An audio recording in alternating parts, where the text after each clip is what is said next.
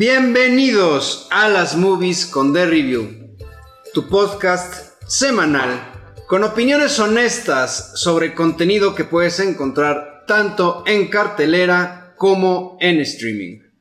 Me acompañan Andrés Rojas, Rodrigo López, yo soy Juan Pablo Chávez. ¿Qué tal? ¿Qué ha habido? Pues nada, JP, creo que esta semana, antes de, entrar a lo bueno, tenemos algunas noticias que, que por ahí nos compartirá Andrés sobre una entrevista por ahí interesante que hubo y de cómo está cambiando la, la industria, ¿no? Era algo que hablábamos la semana pasada sobre el streaming. Pues creo que valdría la pena retomarlo si Andy, si Andy quiere hacerlo así. Claro que sí. Mira, esta semana Matt Damon se fue al programa este de The Hot Ones, que es donde ponen a comer alitas a las celebridades, alitas bien picantes y mientras lo están entrevistando, pues es como una dinámica interesante. Está bueno el programa, llevan a gente muy interesante y esta semana llevaron a Matt Damon, un actorazo la verdad, y le preguntaron que cómo ve la industria de las películas hoy en día y dice que es completamente diferente a, que cuando, ese güey hacía, por ejemplo, Good Will Hunting. Que antes pues siempre tenías como que, oye, tu película, digamos, está un tiempo en cartelera y después se va a ir a DVD o entonces a videocassette o cosas así, ¿no? Pero ahorita pues ya con el modelo de streaming es completamente diferente, ya no puedes vender unidades de películas que antes decías, no, pues aunque mi película solo haga 10 millones en cartelera, tenemos otros 10 millones que van a salir después en DVDs, ¿no? Metas de DVDs. Sin embargo, esos 10 millones ya no existen. Entonces, es lo que se, bueno, no se queja Matt Damon, sino dice que tienen que readaptarse las películas a un nuevo modelo que ya no tiene ese dinero ahí guardado, ¿no? Y es cierto, ¿no? Pues ahorita todo está basado en el streaming, todo está basado en subir películas y no tenerlas físicas, no tener una propiedad como antes era con los DVDs. No sé, aquí Roy es, digo, creo que de los tres el más coleccionista y es el que sigue comprando DVDs y Blu-rays. En, en, efecto, creo que, creo que es una problemática en el sector ah, de que, pues bueno, el gran margen de la población ya no va a comprar DVDs o Blu-rays o betas o... ¿Alguien se acuerda de los betas? no mames. Pero voy a esto. Pero va a haber gente que sí lo siga comprando por dos razones ya sea porque la película no está como son todas estas películas de clasificación o que serían clasificación X como Texas Chainsaw Massacre que apenas la pusieron en Amazon Prime para streaming, ¿correcto JP? Sí. Y muchas otras, ¿no? Funny Games, Serbian Film, todas Titanic que no creo que la vayan a meter a, streaming, todas esas pues sí las vamos a tener que seguir comprando. Películas con restricción de... Eh, países como es el documental de los hermanos Sparks que no lo trajeron a México. Ah, sí, cierto y, bueno, y, lo que realmente es ahora el mercado de, estos Blu-rays, DVDs y todo, que es el contenido extra, ¿no? En Community creo que, trae escenas eh, que, que, no hicieron el corte, en Friends trae muchísimas, en David Parte trae los comentarios de los artistas que valen mucho la pena, ¿no? bueno, ahorita que lo mencionas, sí, cierto, se perdió todo ese concepto atrás de la película, o sea, los behind the scenes, las entrevistas, los... Los gags. Los gags, los... ¿Cómo se dice también? Los bloopers. Los bloopers, bueno, pero cuando el comentario del director, que están así hablando acerca de la película, lo que estaban pensando, el, por ejemplo, Martin Scorsese, ahí cuando estaba grabando, cosas así y pues se perdió, se está perdiendo, la verdad. Ahora, recordemos, no sé si alguien tuvo las ediciones, creo que a ti te las presté, las de Game of Thrones, no le entendías y le podías poner una opción al Blu-ray que, oye, a ver, ¿qué es esto? Y te, pasaban una historia narrada, animada de eso, güey. O te sacaban el árbol genealógico en chinga, entonces para pues que no te perdieras. Es real, ¿eh? Entonces, pues bueno, creo que eso vale mucho la pena. Por eso yo creo que todavía no está muerto ese mercado. Y las ediciones coleccionistas, por ejemplo, la trilogía de Dark Knight, que trae 15 minutos más de escenas, pues bueno. Sí, Aquí hay un tema, fíjate que más allá del tema económico, porque si bien no van a ganar por la venta de, de DVDs, de Blu-ray, de cierta manera sí ganan por el tema de vender las licencias a las cadenas de streaming. Pero ¿cuál es el problema? Y este yo lo veo desde el punto de vista espectador y bueno, y que también realizador, ¿no? Eh, primero, ya lo habíamos platicado en alguna ocasión, está sujeto a que te corten las películas por un tema de censura, por un tema de que van a afectar a alguien, de que a alguien no le va a parecer, etc. Y por otra es que prácticamente se está asemejando a lo que es el modelo de televisión por cable. ¿Por qué? Porque entonces tú ya como espectador estás a expensas De lo de que lo, te quieran de lo dar. que te ofrezca la plataforma de streaming y de lo que le guste a la gente. O de lo que esté sale en el top de popularidad. Entonces lo hemos dicho, si en el top de popularidad está Betty la Fea, pues solamente va a haber productos como esos y series que a ti te pueden interesar. Por ejemplo, estamos hablando de Boston Legal, que no la ves en ninguna plataforma de streaming. ¿En dónde la vas a ver? ¿Por qué? Porque ya cada vez se están vendiendo menos Blu-rays. Yo, por ejemplo, eh, yo tengo una colección de películas de todas las que han ganado a la mejor el Oscar, desde la primera. Eh, me faltarán como unas 10. Ah. Entre ellas, Coda, no la encuentro en Blu-ray. No Es- la sacaron. Es del año pasado, ¿no? Coda es la, la que ganó. Pero fue directo streaming. Es, pero es, pero- sí, pero hay películas que han ido directo a streaming y que sí han, y que sí han este, estado en Blu-ray. Ok. Entonces, y de hecho, por ahí, lo que pasa es que no me animó. O sea, encontré una versión italiana, Ajá. pero no vaya a ser que, que la compre y me, me- me llegue este. Que no lo puedas usar. Sí, no. No, deja tú que me llegue ahí una, una película que sea otra Ah, cosa que no sea. o que no sea. Entonces, eh, a lo que voy, estamos a expectativas de lo que nos quiera mostrar el streaming y va a haber mucho contenido que quizás incluso hasta se vaya a perder. Que era No. lo que decíamos. Yo siempre lo he pensado así, imagínate un escenario apocalíptico que se cae el internet, lo que sea. Digo, bueno, por lo menos mientras exista la energía eléctrica yo tenga mi aparatito de Blu-ray, voy a poder ver todas estas Todo lo que películas. tenga, claro. Y en sus versiones, eh, pues originales, sin cortes, ya deja tu contenido este, extra, que no te las estén cortando. Hubo una campaña muy fuerte porque querían eh, eliminar escenas y casi casi vetar lo que el viento se llevó Ah, sí, sí. que porque eh, ponía este, estereotipos racistas, etcétera. Lo que el viento se llevó, una de las películas más significativas de Del toda la historia del cine. Por un tema de mazapanes, de, de- de- de- de gente que, que nada más está buscando ahí eh, cómo saca ventaja de estos movimientos sociales, etcétera. Entonces ahí afectando el arte y arte porque el cine como sea es un arte que se puede perder, ¿no? Yo creo que eso todavía es más peligroso que el tema de las regalías por, por DVDs. Y es, y es curioso que esa misma gente que se queja de, de estos estereotipos sea la gente que cuando salió Rick y Morty fueran a pedir su salsa Szechuan brincando en los mostradores de las hamburgueserías, ¿no? Otro gran ejemplo fue esa serie. Obviamente le bajó de tono cuando pasó streaming, salió de Netflix, y ahora las, las groserías ya están censuradas en cualquier plataforma. Ya no se Sí, cierto. Sí, también es eso. Mucho, bueno, todos los DVDs de South Park, todos los DVDs de Family Guy están, bueno, están sin censura y todos los streamings están con censura. Entonces, para que Ay, lo contemplen. Lo que, lo que menciona Matt Damon es que ya no hay películas de, de rango medio. O puede ser un, tiene que ser un éxito o una super indie que no te cueste nada, ¿no? Pero ese rango medio donde pues sí es como palomera, digamos, ya no existe. Ah, no, que vaya a ver bestia, güey. No, yo, yo, yo ahí sí no estoy de acuerdo porque todo lo que está sacando Netflix ahorita es basura. es Pues, palomero. Es palomero, palomero. Yo por eso te digo, ya lo estoy comparando a Netflix con el Hallmark Channel, que ya sabes a lo que vas. O sea, tú cuando pones el Hallmark Channel, pues ya ahí ves la, la, la, la peliculita y bla, bla, bla. Ya hasta tienen la misma producción, todo. Ya sabes cómo es.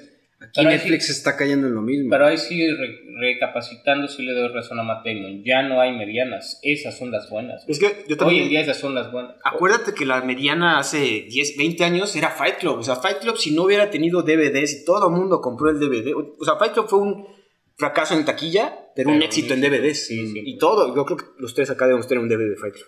Y, Sí. por ejemplo, y así le pasó a Blade Runner, A todas. eh, a muchas Bueno, películas de The Warriors. Ujú. O sea, cosas que triunfaron en el en DVD, en, en cassette, pues ya no van a poder. O sea, ya no se va a poder recuperar, ya no va a poder es- hacer estas, bueno, redescubrimiento, porque The Warriors, como dices, fue un fracaso en taquilla, pero la descubrimos en, en cassette y nos encanta a todos.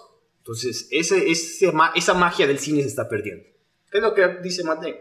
Sí, pues habrá que ver. Es, es por eso insisto en que es un poco buena noticia el tema de que las plataformas estén, eh, estén sufriendo porque el modelo de negocio pues ya no les está eh, siendo tan redituable, ¿no? Entonces en ese sentido pues habrá que ver este Sí, también sería interesante ver si regresa el, el formato físico, ¿no? También las ediciones especiales era algo muy bonito. Y digo, y tú, Roy, tienes varias que tienen sus libros, que tienen incluso figuritas. O, Nosotros tenemos una, creo que tú también la tienes, es una edición especial del Padrino. La del libro. Que viene el guion del, de la 1. Sí. Y, y, viene, es muy padre porque aparte ves las anotaciones, Ajá. ves el final, porque el final que tenían escrito no es el que vimos. Sí, Había una escena adicional. Ah, cabrón. Entonces, y hasta vienen fotos, fotos del set. Mm. La de Scarface, pues bueno, traen las postcards, la caja de habanos de, de Scarface. La de Woodstock viene con su chamarrita de piel. Bueno, hay muchas cosas. Yo, yo me acuerdo que me compone y la tengo, la de Pulp Fiction edición especial y traía su menú del Jack Rabbit Slims.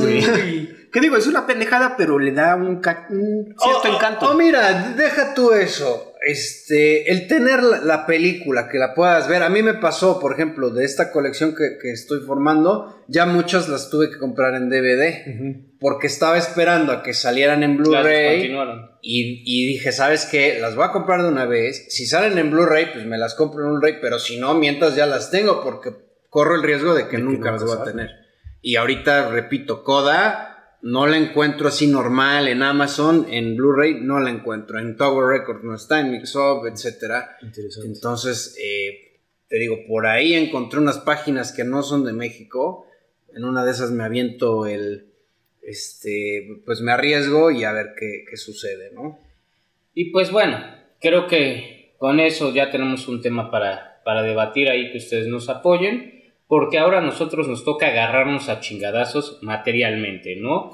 Este, ahora vamos a hablar de lo que podría ser un oso, un toro y pues, pues por ahí otro cabrón, ¿no? Yo voy a hablar de un perro en particular y no estamos hablando de la granja del tío Tommy, ¿cómo se llama esa caricatura? Ni de bestia otra vez. Estamos hablando de películas épicas de boxeo y pues bueno, evidentemente vamos a empezar con lo que está en cartelera que es The Survivor o Peleando por mi vida, como la nombraron en México. ¿De qué trata? Eh, si alguien no tiene objeción, me la aviento yo.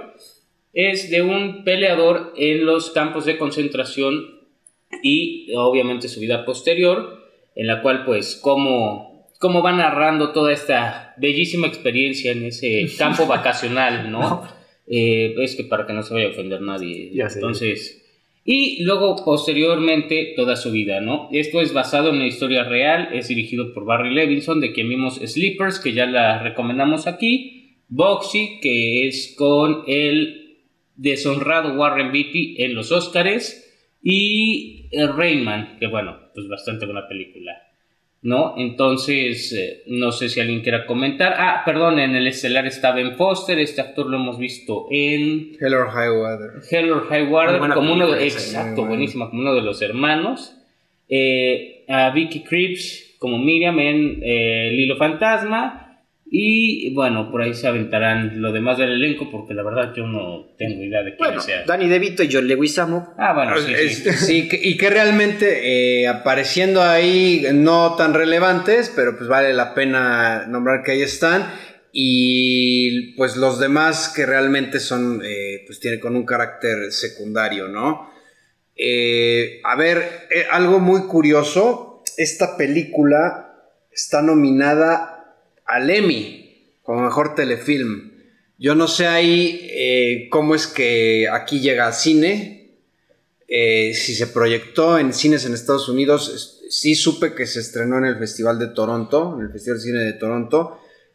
Entonces, pues ahí desconozco cuál sea realmente. Si hay, no creo que haya sido una película hecha para televisión, porque en cuestiones de, este, de edición y de fotografía está, está muy bien. bien. Eh, una película, pues, contada en dos tiempos. El presente, digámoslo así, que es cuando el protagonista, pues, ya está llevando su carrera de boxea como boxeador en Estados Unidos. Y en pasado, un pasado filmado en blanco y negro, en donde podemos ver, pues, cómo fue su formación, ¿no? Cómo llegó a ser boxeador, pues, porque un, eh, un oficial de alemán lo ve tirar golpes y le dice, lo, lo arropa, en, no en el buen sentido, sino que lo protege para ponerlo a pelear. Vamos a decirlo, lo acoge sin la...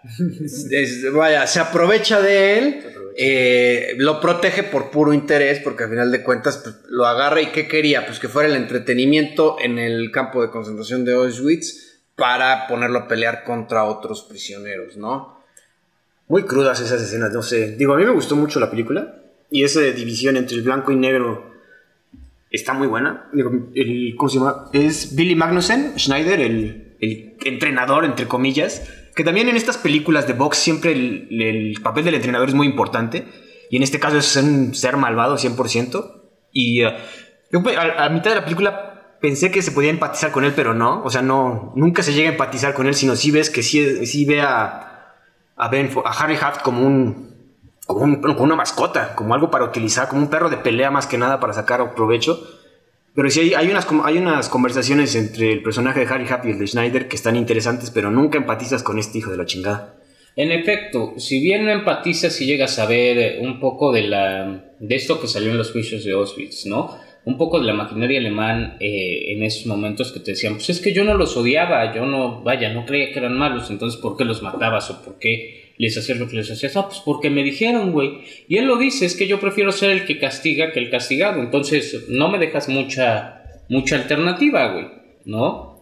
Ese, ese es, un, es un punto filosófico muy bien tratado.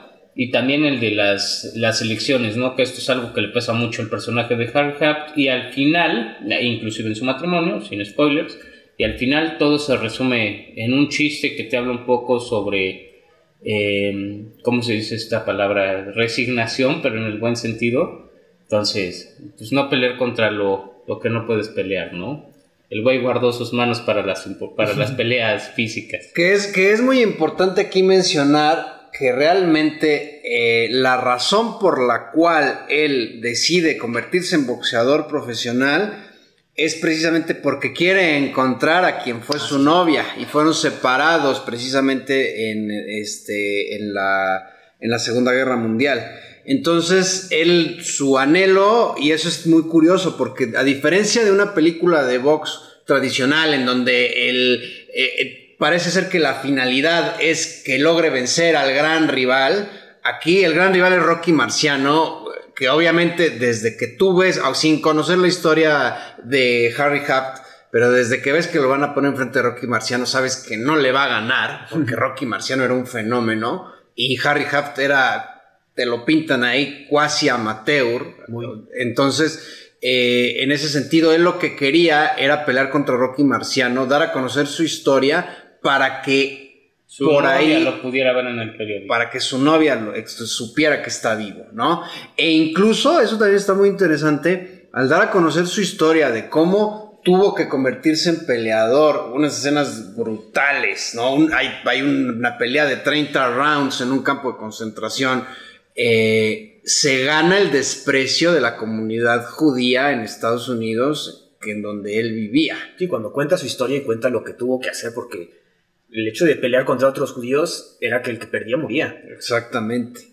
Entonces, eh, fíjate que yo estuve leyendo opiniones y decían que era una mezcla entre la lista de Schindler y Toro Salvaje. Yo más bien diría que es una mezcla entre eh, Saúl Fiat, el hijo de Saúl, esta película de Hungría, okay. que trata acerca de, bueno, eh, ahí te metes en la, en, vaya, en, en, en, el campo de concentración, en las dinámicas, etcétera, mucho más crudo, evidentemente, el hijo de Saúl.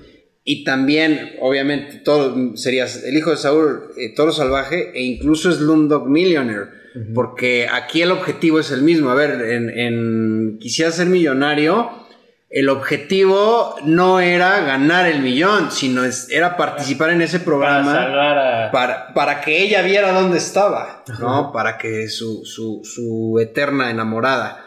Podríamos hacer un especial de Slumdog Millionaire porque para mí es de las películas más increíbles de Bueno, de Danny Boy tiempos. podríamos hacer un especial. Sí, en efecto. Es un pero- peliculón. Pero Slumdog. Y, y bueno, aquí eh, algo también muy destacado, el compromiso de Ben Foster para interpretar este papel. Perdió 28 kilos, 28 kilos para verse tan delgado. Y es que no lo reconoces, No, o sea, es el mismo actor. entre las escenas del campo de concentración y las del tiempo presente está irreconocible. La verdad, ahí eh, muy buen trabajo de, Foster. antes de avanzar, digo, es un, como una... Es algo clásico de las películas de box. Vas a tener que, si te vas a, si vas a hacer un papel de estos, tienes que hacer un cambio físico muy cabrón. Digo, creo que en todas las que vamos a ver ahorita se nota, ¿no? En efecto, y bueno, ese dato de que Ben Foster haya perdido 28 kilos es increíble, yo no lo sabía, otro dato curioso es que yo los encontré, entonces bueno, tenemos el pedo, eh, pero bueno, en resumen, está en cine, está como el estreno de la semana pasada, porque básicamente pues, ya es la semana pasada, cuando oigan este podcast, ¿qué les pareció? A mí la verdad me, gustó mucho, eh, tiene buen ritmo, sí es verdad que hay un momento en el que sientes que como que ya no entra, yo no sé si sea por la duración, igual y dura un poquito de más. Eh, yo creo que después de que pelea contra Rocky Marciano, la, trama del tiempo presente se cae un poco con ya porque ya después vemos su, vida posterior, su vida en el retiro, eh, que se casa, etcétera pero de cierta forma sí logra eh, levantar con la trama del campo de concentración, que eso es realmente lo más impactante. Eh, muy bien cuidado, la verdad a mí me gustó bastante. A muchos igual y no, repito, no es una historia propiamente de boxeo en sí, sino más bien eh, una historia de vida, ¿no? Y, del conflicto que tiene, que, que tiene él, pues, precisamente por todas estas situaciones. Entonces, a mí la verdad me gustó bastante. Sí la, recomiendo. Recomendaría que, la vieran. Eh, la música espectacular de Hans Zimmer, también eso es, este, ese es un punto a favor. Y bueno, si quieren que la califique, yo sí, yo sí le doy un 4 de 5, sí me gustó bastante. Yo concuerdo con, con JP, al final deja de ser una película de box para convertirse en una película biográfica, pero... Y se nota el cambio, pero las escenas de durante los campos de concentración, híjole, están rudas y sí te quedas pegado y sí le sufres. A mí se me gustó, no, no soy tan fan, no fui tan fan como yo pensé. Al final, digo, sí solté una lagrimita, porque sí. Como dicen, es biográfica y es emocional, pero yo le daría un 3. Digo, vale la pena llevar a tu papá y a tus papás a verla, la van a disfrutar más que ustedes. Y pues finalmente, yo eh, creo que concuerdo bastante con JP. Tiene este clímax en el cual pelea contra Rocky Marciano y luego la bajada se siente un poco dura si no eh, conectas mucho con el personaje. Por ahí al final eh, se avienta un chiste que, bueno, no le da tiempo de contar, por así decirlo, al principio de la película. Y este chiste te resume cómo, eh, pues, está conforme con lo que tiene, ¿no? no, no le reclama a Dios por lo que no tuvo. Ese creo que es un gran, un gran resumen de la película, un gran recurso filosófico y ahí levemente psicológico, pero pues eh, a mi gusto las escenas de pelea que deberían ser el foco de atención no estuvieron y se nota que no estuvieron tan bien coordinadas o, como se esperaría de otras películas de las que hablaremos y siento que hicieron un abuso de la cámara borracho un poco, ¿no? Entonces, por esas razones yo le doy un 3.5, que es un 7, pero digo, vale la entrada si tienes el 2 por 1 entonces. Yo esperaba más de Danny DeVito y de John Leguizamo, no sé por qué. Creo que los vi en los pósters y dije, ah, pues van a. Y como esperaba ese, ese personaje del entrenador, no se explota tanto con estos dos y los vi un poco inutilizados. Bueno, es que realmente el personaje de, de Danny DeVito no debía de ser tan relevante, porque a final de cuentas él es el entrenador de Rocky Marciano entonces no podía intervenir tanto. Llega a darle unos consejos ahí al boxeador en plan, yo también este, soy judío, sí, etcétera. Pero realmente, no, igual y, el de John Leguizamo pues pudo haber tenido más relevancia. Pero pues, repito, como no era la intención de la película realmente ser una historia completamente de box, entonces este pues en ese sentido, por eso yo tampoco sentí que estuviera, que, estuvieran tan desaprovechados. Digo, y Ben Foster sí se aventó una actuación Que, que fíjate que ahí, eh, digo, sería, no sé si para nominarlo al Oscar, igual y como para tenerlo en la esfera, pero yo igual y creo que por este tema del, del, de que está para el Emmy, de que está como telefilm, igual y por esta actuación no sería, no sería así candidato. Eh, por ahí Ben Foster se- suena que va a ser este candidato, pero por otra película y como actor secundario. Ah, bueno. Pero quién sabe. Y bueno. ahí está. Pues como lo decíamos, esa película no se centra tanto en el boxeo, pero tenemos otras en streaming que se centran un poco más, eh, tomando también el tema de, de la biopic. Y yo creo que una de las más relevantes es Raging Bull, de la cual pues creo que nos va a platicar un poco JP. Bueno, pues, híjole, Raging Bull es de los clásicos del cine. eh, a quien le pregunten, te va a decir que es una obra maestra del señor Martin Scorsese, estrenada en 1980. Eh, ¿De qué va? Pues se centra en la vida del boxeador Jake LaMotta, eh, un, boxeador pues muy... eh, pues muy conocido, es un, un ícono del, del- deporte. Eh, en este caso, al igual que en la película que revisamos anteriormente, sí se centra más en el, tip, en el boxeo, porque al final de cuentas aquí, pues sí entiendes que su meta es llegar a conseguir campeonatos, los cinturones. Eh, siempre se está enfrentando a su eterno rival, que, es, que fue Sugar Ray Robinson.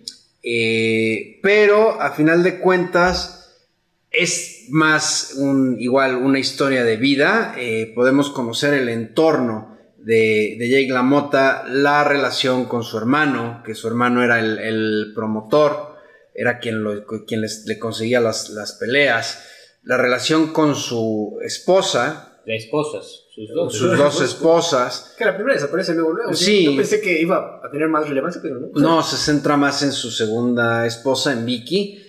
Y eh, bueno, pues evidentemente muy bien dirigida, muy bien actuada, muy buena fotografía. En su momento, pues fue un, un parteaguas. Un dato muy interesante, Martin Scorsese, antes de dirigir esta película, estuvo a punto de morir por sobredosis de cocaína. Y eh, cuenta la historia que Robert De Niro, cuatro años antes, le había propuesto, precisamente a raíz de que hicieron Taxi Driver, que habían trabajado ahí, eh, le había propuesto, había leído de Robert De Niro el- la biografía de Jake LaMotta y le dijo, oye, esta historia está interesante, pero a Scorsese no le gustaban los deportes, etc. Cuando es hospitalizado por la sobredosis, el director lo va a visitar Robert De Niro y de alguna manera lo convence. Y dicen que Scorsese rodó esta película pensando que iba a ser la última que iba a dirigir. Vaya, se quedó muy, muy corto. corto, ¿no? ¿no? Sí, porque después. bueno, y por eso le echó tantas ganas, por eso hizo Joyas. una obra de maestra, ¿no? En efecto, creo que lo que tiene la película es eh, que eh, al día de hoy puede haber a mucha gente a la que no la traiga, dado que está filmada en blanco y negro. Hay gente a la que eso le da un poco de hueva. Dato cinéfilo mamalón. ¿Por qué se filmó en blanco y negro? Porque no había presupuesto, supongo yo. No. Yo medio escuché por ahí, pero. Dime. No, dime, dime, dime. No, que no, o sea, que no, no les gustó cómo se veía la sangre en color y los guantes, ¿no? Algo así. Exactamente, básicamente fue porque iban a tener muchos problemas en imitar el color de los guantes en esa época, de los calzoncillos. Entonces dijeron, sobre todo el tema de los guantes, eh, cuando empezaron a rodar hicieron tomas en, en color y un asesor le dijo a Scorsese es que el color de los guantes no era así, vas a tener muchos problemas, dijo blanco y negro. Más fácil. Y la otra es que recordemos que muy pocos años antes, pues Rocky había sido un fenómeno y dijeron, también así nos diferenciamos de Rocky porque entonces pues está muy pronto, queremos que este sea un quitazo, entonces a blanco y negro. No, súper buena idea, la verdad quedó muy bien. Hay una parte en color. Yo apenas vi esta película ayer y fíjense que soy muy fan. Mi película favorita yo creo que es Goodfellas. Y Oh. vemos una... Bueno, el estilo Scorsese 100%. Y bueno, para empezar, siempre maneja como antihéroes y gente que... Bueno, el protagonista es gente que no te va a caer bien. Pero pues bueno, Henry, Henry Hill en Goodfellas como que eventualmente dices, ah, pues es buena onda. Aquí este... Jack, Jake LaMotta te cae mal siempre y es un ojete.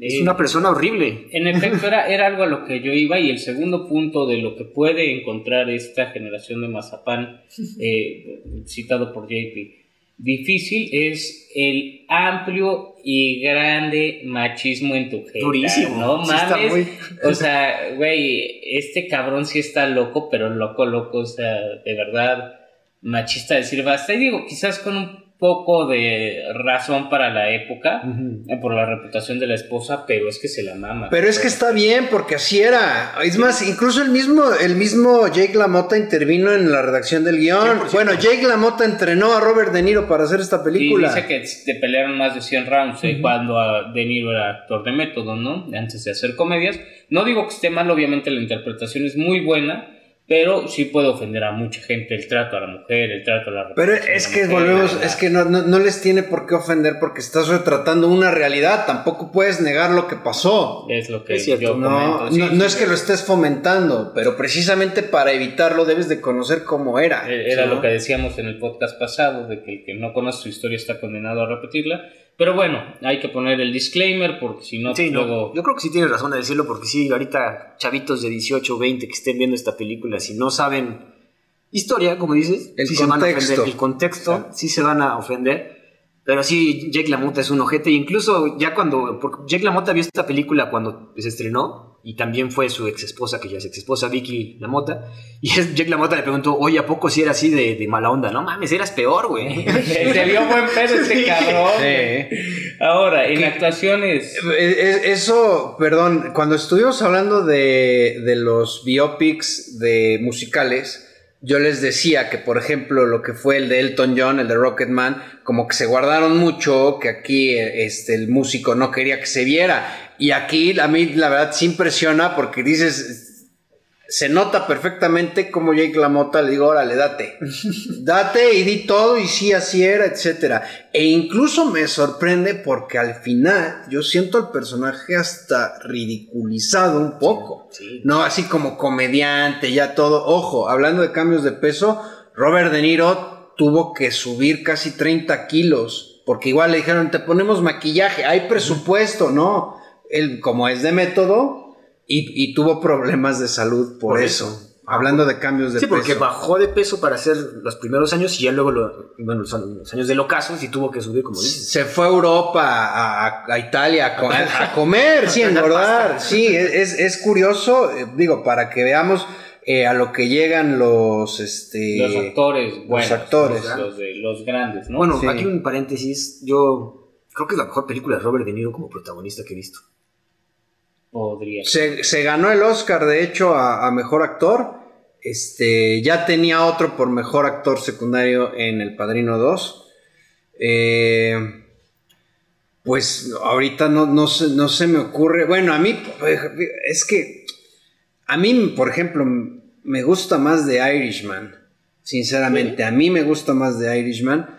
Eh, yo aquí en esta película, o sea, sí, evidentemente la calidad, eh, la relevancia que tiene es extraordinaria. Bueno, me gusta más Taxi Driver. Ah, bueno, sí, sí. También, ¿Por qué? ¿Y, y, y, y por qué aquí no me encantó tanto?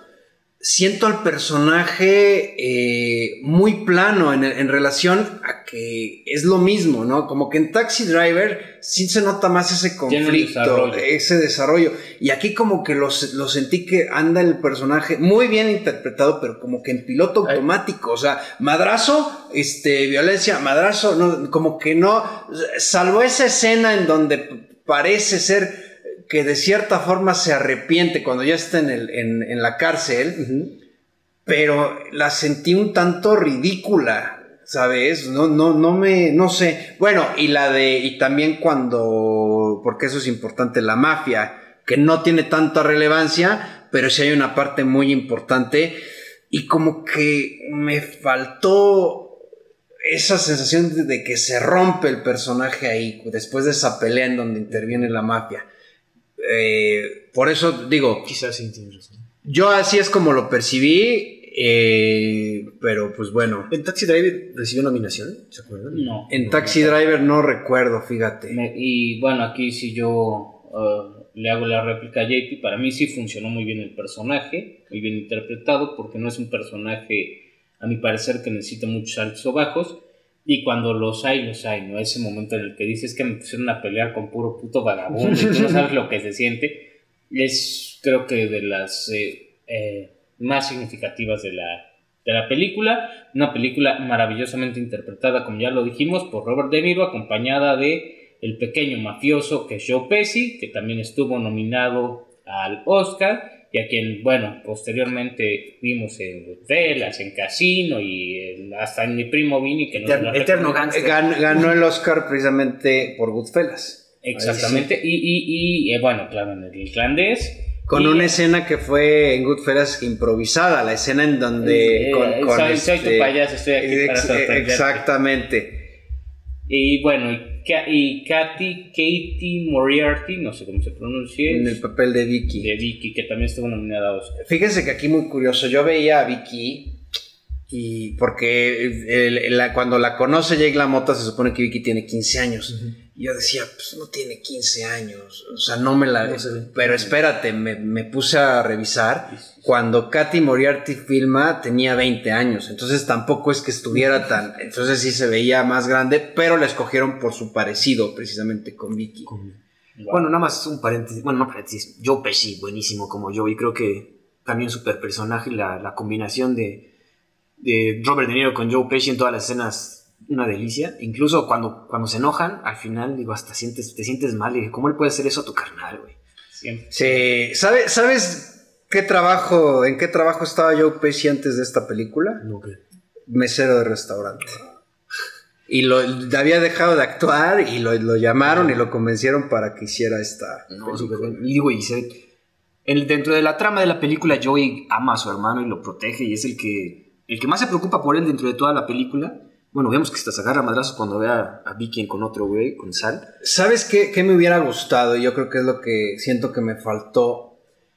Conocer un poco por qué Jay LaMotta. Yo siento que es un tema de menosprecio hacia él mismo. Él mismo se menospreciaba de cierta manera y por eso pensaba, por ejemplo, ahora que pensaba que su hermano este, estaba metiéndose con su esposa o, cuando llegaba de repente estos, estos mafiosos y la esposa los saludaba y el otro se, se, enojaba, etcétera. Que ahí hay una escena muy buena en donde no aparece Robert De Niro relacionada con, el, con Joey, el hermano, y con, con, Vicky. muy, muy buena. Un, un, paréntesis, yo sí lo hago, que nadie comentó. Robert, este, Robert De Niro, perdón, Martin Scorsese, de aquí tomaría a varios actores, como ya vimos para otras películas, Robert De Niro, Joe Pesci y Sal. ¿También? Sal que sale en Goodfellas y sale en Casino, como uno de los mafiones. Y el segundo paréntesis, eh, en efecto, se me iba.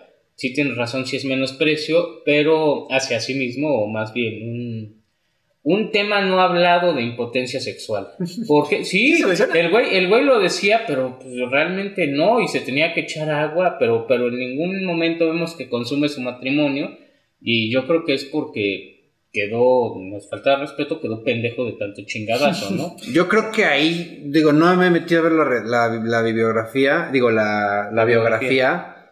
Eh, yo siento como que me dio la impresión de que el padre algo tenía que ver. Bueno, yo ahí escuché, bueno, leí un dato, ya saben que el trivia de IMDb, del Internet Movie Database, que era, eh, bueno, tenía una sordera muy fuerte. Entonces por eso siempre estaba enojado porque no escuchaba bien. Mm, puede ser. Digo, es lo que dice.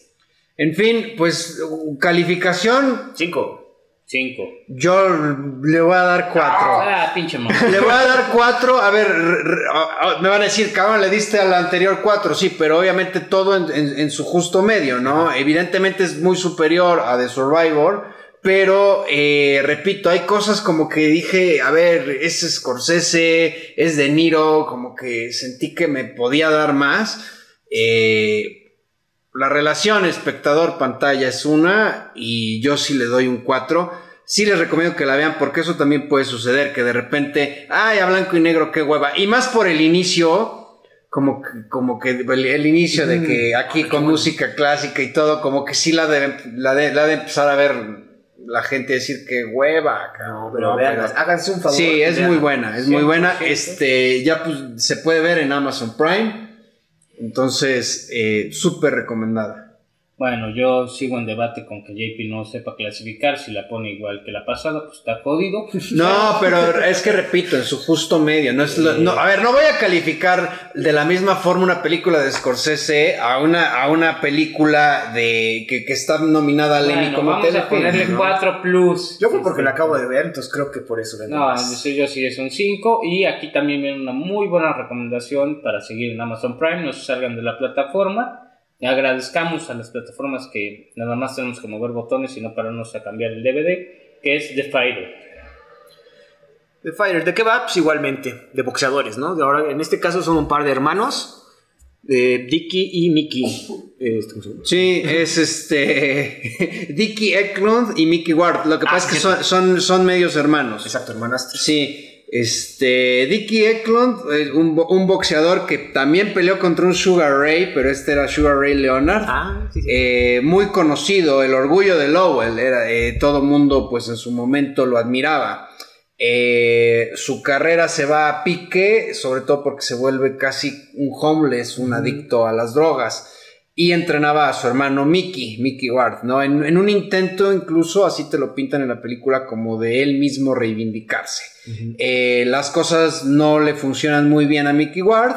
eh, por ahí hay una ruptura entre ellos, entre la familia. Cabe señalar que los managers de Mickey Ward era precisamente su madre, que también era la madre de Dickie Eklund. Y pues ahí se vienen una serie de situaciones que pues más adelante se van resolviendo de cierta manera y la relación entre hermanos pues de algún modo revive, ¿no? Aquí otra vez tenemos hermanos relacionados con el boxeo y está basada evidentemente en hechos reales, ¿no? 100% la dirige David O. Russell, de a quien si no han visto también les recomendamos películas como American Hustle, eh, Silver Lining Playbook, que es una comedia romántica increíble, y Three Kings, la cual pues no he visto, No, no, próximamente... no lo había puesto ustedes, pero yo puse Tres Reyes. ¿No se acuerdan la de George Clooney, Mark Wahlberg y Ice Cube en Irak? no, Ajá, sí, sí, sí, la habías mencionado. ¿No lo han visto? No, La verdad no. es, y es una película muy conocida porque se agarra- este, a George Clooney casi se agarra a madrazos con David O. Russell por cuestiones ahí. Pero es muy buena esa película. ¿En, en dónde se puede ver? Bueno. Three Kings, La- buscaremos. la y buscaremos, la- pero- Y, y próximamente Ámsterdam con un elencazo Christian Bale otra vez, este Willem Dafoe, Anya Taylor Joy, es una película que pinta, ahí el tráiler sí me gustó porque no te dice nada de la película, pero te atrae, ¿no? Sí, Parece bueno. que va a ser algo bueno. Eh, Bueno, y esta no se queda atrás en el elenco, ¿no? Tenemos a Mark Wahlberg como Mickey Ward, a Christian Bale, que serían los dos eh, protagonistas, por así decirlo, como Dickie Eklund, y a, Amy Adams como la esposa de, De Mickey. de, de- de- de Mickey. es novia esposa, ¿no? Me parece bueno, que sí se pareja, casan. pareja, esposa, según yo se casan, ¿no? Sí, y Melissa Leo como la mamá Alicia Ward. Destacable que las nominaron por guion, guion director y mejor película y obviamente también a actriz de reparto, a Amy Adams, a Christian Bale. Christian Bale gana el Oscar, Ganó el Oscar. y Melissa Leo gana el Oscar también por esta película. En efecto, entonces pues bueno, el elencazo y los, las ganadas de Oscar, si no, si no nos creías, pues la puedes ver. Eh, en cuanto a la película es muy, muy, muy, muy buena. Esta relación de hermanos funciona muy bien. Las escenas de pelea son buenísimas, a mi parecer. Y las actuaciones, pues bueno, qué decir que están avaladas por un Oscar y un Oscar bien ganado, ¿no? Bien ganado.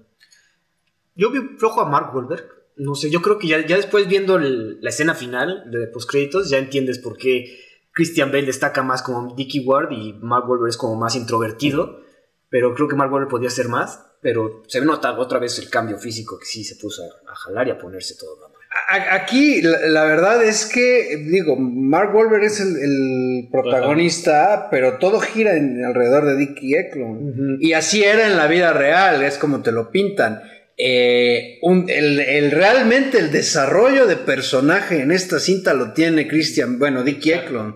Eh, me puse a buscar, en, en la película aparece, eh, durante varias escenas se ve cómo están filmando un documental que Dickie Eklund piensa que se va a tratar de su vida de como su como boxeador. Y resulta que es un documental sobre drogadicto. exactamente que se llama High on Crack Street, eh, Lost Lives in Lowell. que recogieron a drogadictos de la comunidad de Lowell y retrataron sus vidas y obviamente se centran más en Dickie Eklund porque era famoso, era el orgullo de Lowell, ¿no?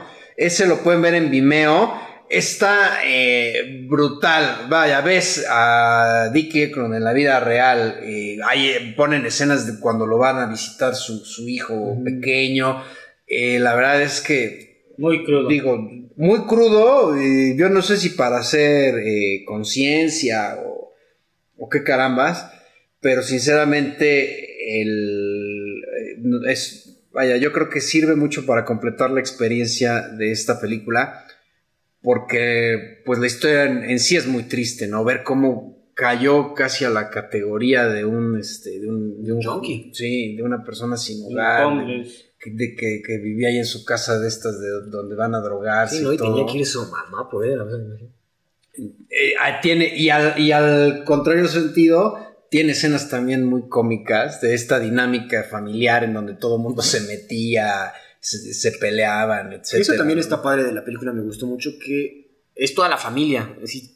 bueno, la mamá, Alice Ward, tiene nueve hijas y es como también, como dices, cómico ver cómo todas apoyan o, la ayudan y cosas así. Me gustó mucho el personaje de Alice Ward. En este caso no hay tanto el personaje de entrenador que en sí sería Dick Eklund, pero sí el el personaje de promotor, que es Alice Ward, y cómo le consigue ella las peleas a, a Mickey. Ah, también está muy desarrollado y también se nota que igual ella quiere destacar a Mickey porque quiere reivindicar a Dicky, ¿no? O sea, Dicky es el, el querido, el que, oye, pues aunque te estés drogando te perdono, no importa, pero le voy a exigir más a Mickey, ¿no? Y aquí curiosamente pues también el box como centro pero vemos una historia más bien de vida, ¿no? De una relación familiar, de una recuperación, porque al final de cuentas, afortunadamente, Dickie Eklund se recupera, recupera su vida, que es lo más importante, y ya después recupera a su hermano, ¿no? En cierta forma. En efecto, funciona a todos los niveles y no cae en algo que habían comentado, que quizás se sientan ridiculizar los personajes, son así también, eh, y pues bueno, así fueron durante toda su vida Quizás en Jake LaMotta al final lo exageraron un poco, aquí no, aquí inclusive te muestran el footage y lo puedes ver en el documental que ya mencionamos en Vimeo. Esta película está en Amazon Prime y yo a esta película le pongo un 5 de 5. Antes de ponerle calificación, yo quería comparar entre todas las películas que mencionamos las escenas del boxeo, ¿no? Esas sí, es son de hecho muy diferentes. De hecho, en Raging Bull mencionan que es una sola cámara la que está grabando siempre, entonces está cañón. Y además tienes la perspectiva del peleador, no de no del espectador. Eso es, eso está. Que no, las otras películas sí se ven, pues, bueno, en, la del Survivor sí tienes que verla desde afuera porque hay partes dentro del campo de Ashby y hay partes afuera, ¿no? Pero sí son como más dinámicas que, que las de Raging Bull y aquí todavía más dinámicas en la de The Fighter. Que no sé cuáles les gustaron más a ustedes. Yo realmente creo que pondría en escenas de pelea The Fighter, Raging Bull y a mí la verdad no me gustaron las de The Survivor.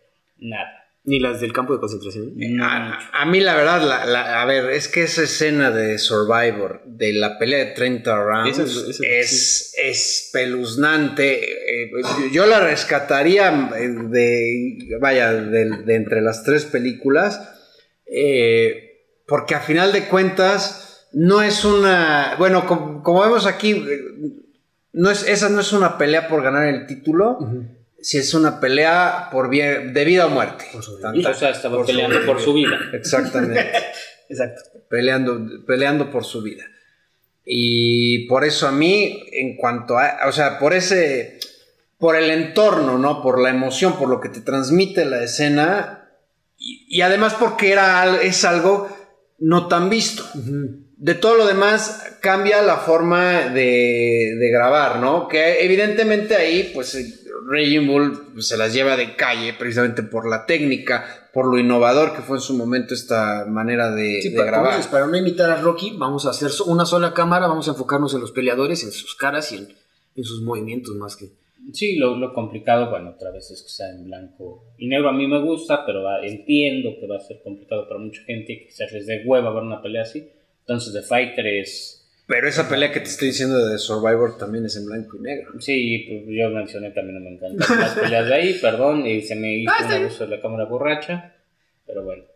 Y bueno, el Fighter sí es, creo que para todas las audiencias, por favor no la vean frente a niños chiquitos, porque creo que sí tiene su buena dosis de mentadas de madre y de drogadicción. No, bueno, pues ninguna de estas es para que la vean niños chiquitos. Sí, no, o sea, en la primera, en la primera se van Bull a, sí, para que vean cómo tratan. No, no, no. En la primera se van a traumar, en la segunda pues, se van a sacar de onda y en esta pues También, ¿no? Esta, sí es- esta yo creo que de las, de las no familiares es la más familiar. Y pues otra vez repito, yo 5 de 5. Yo, Bueno, Cuatro. 4 y medio de 5 para no la voy a poner igual que Raging Bull. Es que todo eso es justo medio. yo después, es que yo sí me aventé las tres al, bueno, no, sí, las tres de seguidas y bajó un poquito Fighter. O sea, yo la tenía un poquito más alta y sí iba a bajar como a 3.5. 3.5 de 5. Digo, porque vimos Survivor, luego vi- la última que vi fue Raging Bull y me quedé así de, ah, la Sí, claro. Perdón, pero está muy buena, véanla. 3.5 Sí, de es, 5. es muy, muy, muy, muy buena. Yo 4 de 5 también. Eh, sobre todo aquí, eh, pues me gusta mucho el, el trabajo del elenco en general, ¿no? Si bien estamos hablando de que, pues en el Survivor realmente es un personaje, el que destaca y el que, y el que lleva este, encima el peso de toda la película. En Raging Bull son tres. Y aquí realmente es como que más coral, ¿no? Como que hay más este, actores involucrados. Tan es así, pues que, que varios fueron nominados al Oscar Y ganaron. y, es- y dos ganaron. Entonces, eh, en ese sentido, fue lo que me gustó de la película. 4 de 5 porque tampoco, repito, llega a ser tan espectacular. Pero sí es muy buena, sí se los recomiendo y se la van a pasar muy, muy bien. Y bueno, pues como ya saben, tenemos la recomendación de la semana en la cual cada uno trae una película que se pueda ver en streaming, que creemos que les pueda gustar.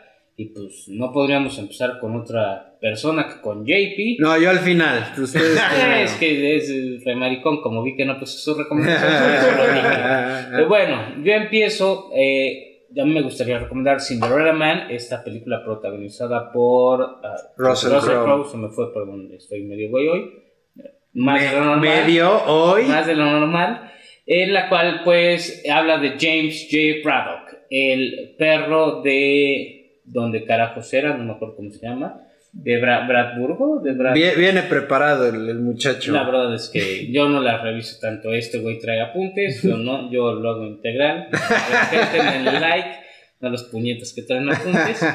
Este, y bueno, eh, otra vez, ¿no? Nos habla de la relación y de la vida familiar de este boxeador que antes de la Gran Depresión fue una gran estrella, ganó mucho dinero, invirtió en varias empresas, en una empresa de taxis en Nueva York y cómo pudo perder dinero, inclusive lo dice, y pues bueno, se va a la quiebra y vemos este, este tema de cómo eh, eh, la inspiración del boxeador, ¿no? Que es su familia y luego que representa una causa social o a un sector social que es el llamado underdog de Estados Unidos, ¿no? Esos trabajadores que como diría Panteón Rococó no les alcanza ni para tragar y le dicen a su Teresa que no se van a resignar. Este, y pues sigue adelante y después de tener peleas muy malas y tener un- una corrida de mala suerte, le llega, le llega su suerte, ¿no? Este, tenemos a Russell Crowe, como ya lo decía, como James Hugh Braddock, a René Zellweger, cuya actuación me parece un poco regulera, y a Mm. Paul Giamatti. Uy, Paul Eh, Giamatti. Paul Giamatti como el entrenador, René Zellweger como la esposa. Este, no sé si JP nos quiera dar datos de dirección Ron Howard. y un poquito más de, de contexto de la película. Pues vaya, es eh, una de las películas, yo creo que pasó en su momento un tanto desapercibida. Bueno, Sí. a pesar de que fue nominada a varias cosas, no, no. Es, es- volvemos al tema que, con el que iniciamos, ¿no? Que, que luego hay películas que son muy buenas y que de cierta manera se sienten eh, menospreciadas, ¿no? Y hay algunas en donde precisamente hasta que no son nominadas es que empiezan a llamar la, la atención. Bueno, no, no, digo, no, sí, no me acuerdo tanto, pero venía después de Brilliant Mind, de Mente Brillante. Entonces teníamos ya como que la expectativa de que iba a ser algo así muy bueno. Y, y en no el- sé por qué no me llamó la atención a mí. Y en efecto es una película buena que como lo dijimos es, o como lo estaba mencionando, quizás es un poco complicada por el contexto histórico que toca, y por la manera en la que lo lleva, ¿no? Que es la Gran Depresión. Pero pues bueno, la verdad es que la historia a mí se me hace una digna de ver. Eh, voy a hacer acá sí la comparación con una película que tenemos un poco prohibida en este podcast de mencionar, que es Obvia, con Rocky. No está prohibida, pero sí es que quisimos elevar un poquito nuestro... Lo, lo- lo que pasa es que, pues, si Rocky habla... todo el mundo la vio. Eh, Sí, a ver, cuando la gente vea el título del podcast y ponemos este Vox, van a decir, ay, a huevo, Rocky. Pues no, o sea, la idea es hablar de, precisamente de hacer recomendaciones que no sean tan conocidas. Porque si, le, si, me- si alguien llega y te dice, oye, recomiendo una película de Vox, Rocky, te va a decir, no mames, o sea, otra, güey, ¿cómo? Vaya, entonces esa era como que la intención. En efecto, y bueno, aquí el contraste o, o la comparativa con Rocky viene de que pues, Rocky también es el peleador menospreciado, el que tiene su mala suerte, igual que James G. Braddock, que es una historia real, pero siento que Rocky logra mejor el tema de el underdog y te hace empatizar más. James J. Braddock, que se vuelve eh, desde en los tabloides el hombre cenicienta, lo logra, lo logra bien, pero no, cuando menos yo no conecté. Se las recomiendo mucho, está en Star Plus y yo sí le daría un 8 o un 4. Y vale mucho la pena verlo si no lo han visto. Las escenas de pelea eh, no son el estelar, pero son buenas. Ojo, que, que cuidado aquí porque, a ver, el hombre cenicienta no, no, no se referían a que, ay, es que llegó su hada madrina y ya fue un chingón, o sea, viene de las cenizas, ¿no? Del cinder. Ah. Eh, de hecho, sí, a ver, es que cenicienta viene de cenizas, es lo que muchos no saben. Entonces, Cinderella. igual por eso le decían en el cuento Cinderela, porque siempre estaba, Porque estaba cubierta de limpiando el, ceniza. el hollín de la casa, Sí. el polvo, por eso. Sí, no es, no, no es que le pusieron un, un guante de cristal y ya era, ya era chingón, no. Sí, sí. A eso va. Nominado Paul Giamatti este, a Actor mejor actor de reparto. Lo, y, perdón, ahí sí, lo único, mi único tema con la película, y que entiendo que va a ser un poco molesto, o cuando menos para mí lo fue, es la actuación de Renée Zellweger, que me pareció exagerada, un poco, digo, entendiendo el contexto histórico, y muy histriónica, no me pareció su mejor trabajo, y bueno, tampoco es que tenga un catalogazo la actriz, ¿no? Un, pero tiene dos Óscares, papá. Ha ganado dos Óscares la mujer. Vaya. No, no es de mis favoritos. No, no, pero, pero vaya, yo creo que eso... pues, Habla sí, de ella. Sí, claro. Yo tampoco soy fan de René Zellweger desde que se cambió totalmente la cara, se me hace un maniquí. Y era muy guapa, muy, muy Pero guapa. es que ahorita es irreconocible, o sea, sí. Ahorita sí. Uno de los Oscars fue por Chicago, ¿verdad? Y por Judy. Ah, bueno, Judy sí, Judy sí la recomiendo al 100%. Chicago, pues si te gustan los musicales, pero Y bueno. Chicago es muy bueno. Exacto, ahí tenemos, tenemos un... Eh, bueno, ¿y en dónde se puede ver Cinderella Man? Eh, ya lo comenté en Star Plus, entonces pues échensela si les han gustado las películas de las que hablamos esta semana. Andrés. Yo de recomendación me desvío un poquito, sigue siendo boxeo porque sigue usando las manos, pero en esta ocasión vamos a recomendar Warrior, que más bien en vez de boxeo es MMA, artes marciales mixtas. Es una película de 2011 dirigida por Gavin O'Connor y trata sobre el hijo de un ex boxeador regresa a casa que, a que su padre lo ayude a entrenar para un torneo de artes marciales mixtas. Lo que no sabe es que deberá enfrentarse a su hermano mayor, del que lleva años distanciado, ¿no? El, el exboxeador que regresa estaba en Irak, es en este caso Tom Hardy. Su papá es Nick Nolte, actorazo también. Sí. Y Joel Edgerton es el hermano que está aquí en casa, ¿no? Y es como esa también ese conflicto, porque el papá es alcohólico, llega Tom Hardy y dice, oye, entréname, hay un problema ahí, nada más entréname, no quiero tener nada que ver contigo, tú, eres, tú no eres mi papá, eres mi entrenador, ¿no? Y en cambio, Joel, el hermano, el hermano chico, eh, tiene vida de familia, tiene su familia normal, y sí entrena bien, ¿no? Y No, es- bueno, era, él era maestro de escuela. Ah, sí, cierto, era maestro de, de física. Sí, y se, y se mete ahí en un tema y lo, lo corren, entonces no le queda de otra más que volver a Más pelear volver a y se pelear. va a tener que enfrentar al hermano. Y bueno, tenemos que, tiene que enfrentarse al hermano. Tom Hardy tiene ahí unos problemas que sufrió en Irak. Y bueno, trata de resolverlos tanto con su padre como con su hermano, porque hay un distanciamiento obvio por, esta, por esto que sé. Bueno, por cuestiones de la película que recomiendo verla. Las peleas son muy crudas, las peleas son como, como MMA ahorita actualmente. Entonces hay más sangre, hay más ataques, hay, ma- hay unos agarres que dices, ah, caray. De hecho, bueno, no spoilers a la película, si hay unos llaves ahí que hasta duele verlas. Una, una pregunta, tú comentaste que porque usan las manos son boxeadores. JP, ¿tú eres boxeador? ¿Por qué Pues- usas la mano para pelármela toda? ya. Perdón, no lo podía contener.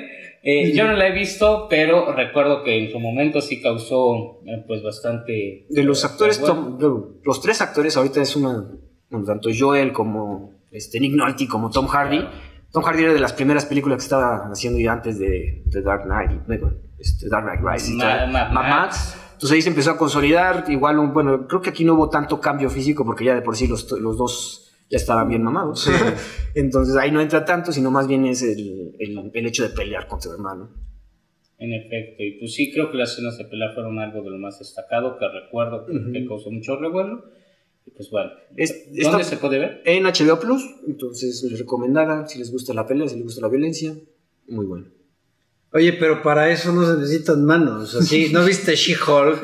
Este, cómo comen los chetos con palillos de dientes. Así, se me hace que así las de Ah, aplicar, mira, porque es que- para es que encontrarte eso. Ya, ya, ya, aplicó, ya aplicó varias técnicas. JP No, es ancestral jamás. para Yo, nada más, es que no, Yo, es que me quedé pensando, dije, pero pues algo tan pequeño, no, como que las manos le han de sobrar a este compadre.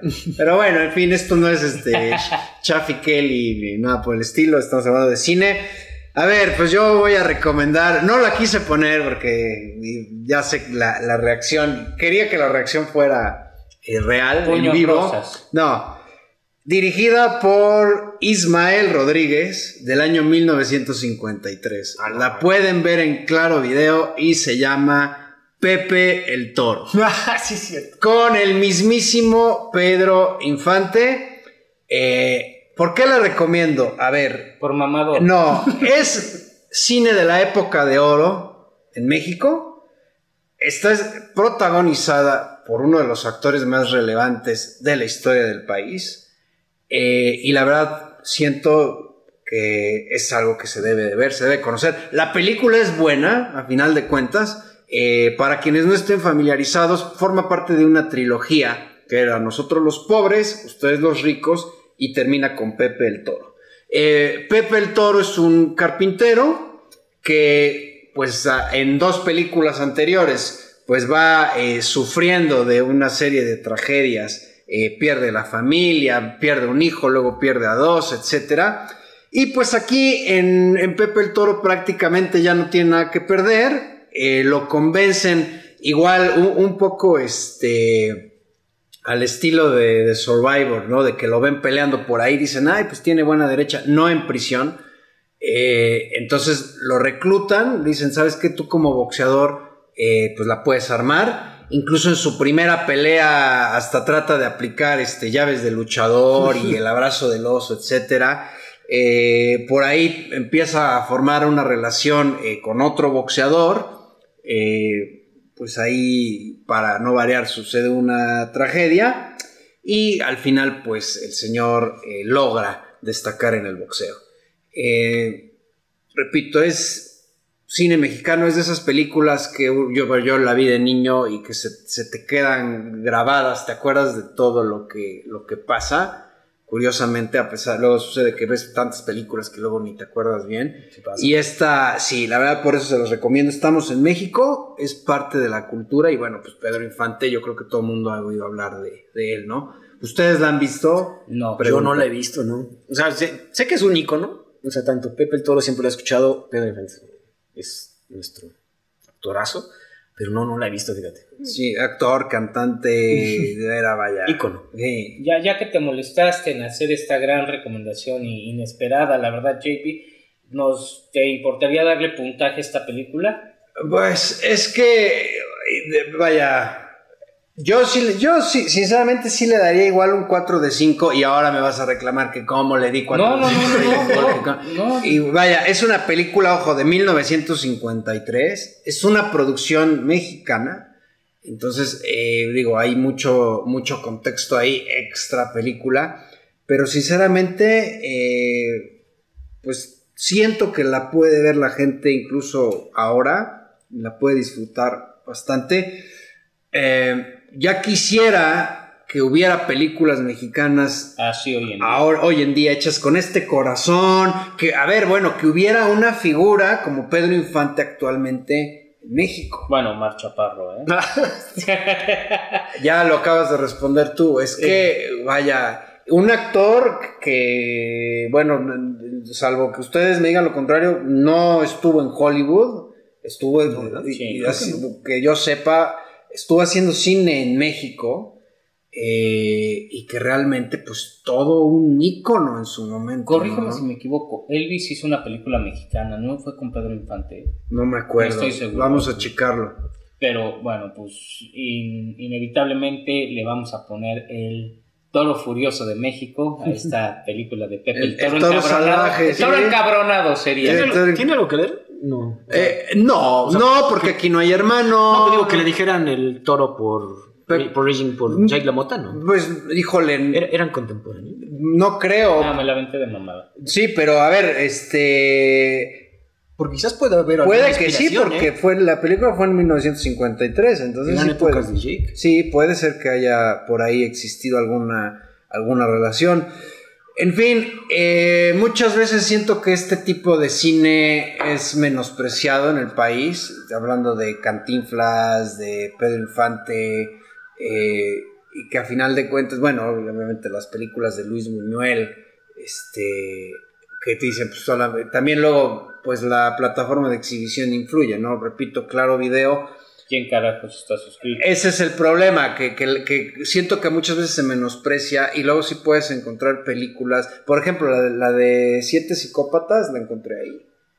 O sea, este, la de, la de Psycho, yo la vi en Claro Video, porque antes me parece que ahora ya está en HBO. Claro, Video tenía varias de la poco famosa o más bien mal famosa clasificación X como era Martillo de Inglaterra y bueno, varias. Entonces sí tenía un poco de contenido interesante. Y además muchos ni lo saben, pero lo tienen, algunos lo han de tener gratis porque con, con la, con, tu recibo de, de, Telmex, que es la empresa este, pues más grande de telefonía aquí en México, te lo incluyen yo así es como las he, las he estado este, viendo, pues tipo de materiales que repito, de otra forma, pues se van perdiendo, ¿no? Y, es la época de oro del cine mexicano. Entonces, por eso me aventé a, recomendarlas, este, después de haber dicho, por ejemplo, se viene Vente Ali. Million Dollar Baby.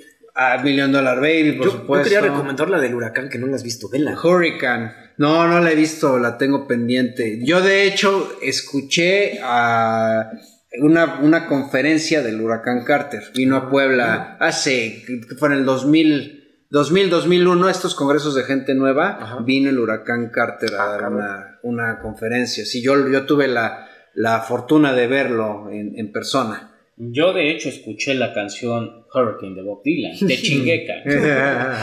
Entonces, pues sí, es basada en eso y pues bueno. Y, bueno, y la de Ali con Will Smith, que desde ahí ya empezaba a, dar, este, a mostrar sus dotes para repartir fregadazos. Que, rendirían frutos en los Oscars. Exactamente. Y bueno, pues ahí está, señores. Eh, no sé si quieran agregar algo más. No, nada más que esta semana vamos a tener playlist, eh, como siempre. Ya saben, si se las echan, pues ahí, bueno, las playlists, eh, nos metemos en su vida íntima. Pues ahí coméntenos también si les gustan. Y si tienen alguna recomendación para tocar en el podcast o quieren algo en especial, eh, pues también hacemos solicitudes, hacemos los bailes de quinceañera y lo que gusten, ¿no? Como siempre, eso, mándenos. Eso solamente Roy. Claro. Este... Mándenos un saludo, una mentada de madre, en especial si es para JP, les va a apreciar. Y pues por aquí no, mentadas no, no con, con, la familia no. a mí no no, O sea, este, échenle hate si quieren a las películas, a las opiniones, a las opiniones. incluso. Que eso sí es importante, luego, este como que muchas veces la, gente se, cuando hay, existen estos canales de YouTube, etcétera, eh, en muchas ocasiones se meten con la gente, ¿no? No tanto con el... Por ejemplo, recordaba eh, youtubers cuando salió la película de Justice League, el Snyder Cut, que, que, a un youtuber español le decían, este, pues es que se te, se te, debería de morir una hija para que conozcas el sufrimiento de, de Dices, güey, o sea... Bueno, sí, creo que ahí sí exacerba la gente. Sí, y, sobre todo yo creo que en, en, las películas de superhéroes, bueno, lo que es... A ver, ¿quién será más intenso? ¿El de Star Wars? ¿El fan de Star Wars o el fan de Marvel? Creo que ya están a la par porque ya son... No, no, es que los de Star Wars ya hicieron conciencia, ya están grandes. Los de Marvel ¿Crees que sean? Yo, yo creo que son más intensos. Yo creo que los son los de Star Wars. Sí, son más intensos. Yo creo que los más intensos son los del reggaetón, señores. los de Bad Bunny, ¿no? Uf, oye, Balvin. Sí, sí, hay que quitarse esa toxicidad. Yo cuando digo mentadas de madres con, diría Alex Lora, un cariñoso y respetuoso minuto de desmadre, lo pueden echar, pero pues sí, con las familias, ahí sí, no, no osemos felar nepes, ¿no? Pues muy bien, señores. Pues un gustazo, como siempre. Eh, ya saben que, que aquí nos llevamos pesado, pero no- nos queremos mucho en, en el buen En sentido. efecto. Y este. Y pues bueno, pues ahí está. Mm. Andrés. No, nada más. Ya nada más aventarnos el comercial de que creo que la siguiente semana hablaremos de La Chica Salvaje. No, No, viene Ah, no. va- vamos a ver, que sea sorpresa. Esa, esa vez va a ser sorpresa, ok, pero por favor quédense, les agradecemos.